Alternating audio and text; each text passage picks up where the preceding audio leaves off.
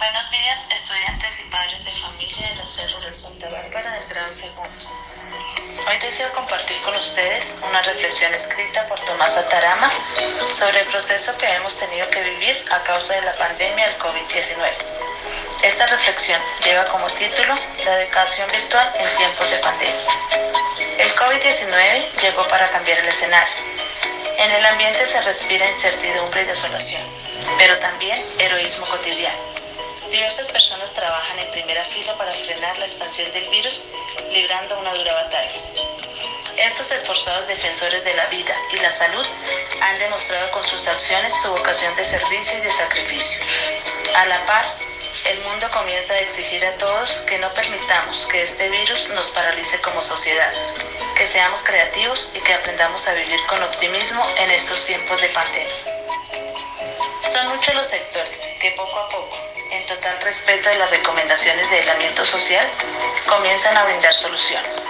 Uno de los sectores que ha tenido que responder con urgencia a esta situación de crisis es el de la educación. Investigadores, docentes, estudiantes y el equipo administrativo que da soporte a sus actividades han dicho al mundo que la formación no se detiene, que el aprendizaje no se posterga. Por ello, en un esfuerzo titánico, han implementado estrategias de educación virtual. Asimismo, es cierto que existen aspectos de la formación personal que será muy difícil trasladar a la modalidad en línea. Así, en la educación virtual, el estudiante, guiado por el profesor, utiliza mucho de los recursos que brinda el entorno digital para acceder a información valiosa y realizar actividades que le permitan afianzar el conocimiento y desarrollar competencias. Por esto, durante mucho tiempo, tendremos a millones de personas enfrentándonos a un nuevo modo de enseñar y aprender. Es importante agradecer a los profesores y estudiantes que están demostrando en estos días su fortaleza y resiliencia. Son los tiempos difíciles los que evidencian el carácter y aquello de lo que estamos hechos.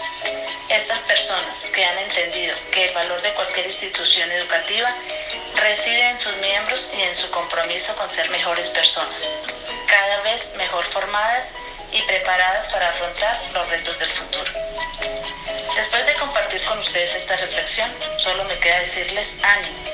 Falta poco para culminar este año escolar y con el esfuerzo de cada uno de nosotros obtendremos buenos resultados.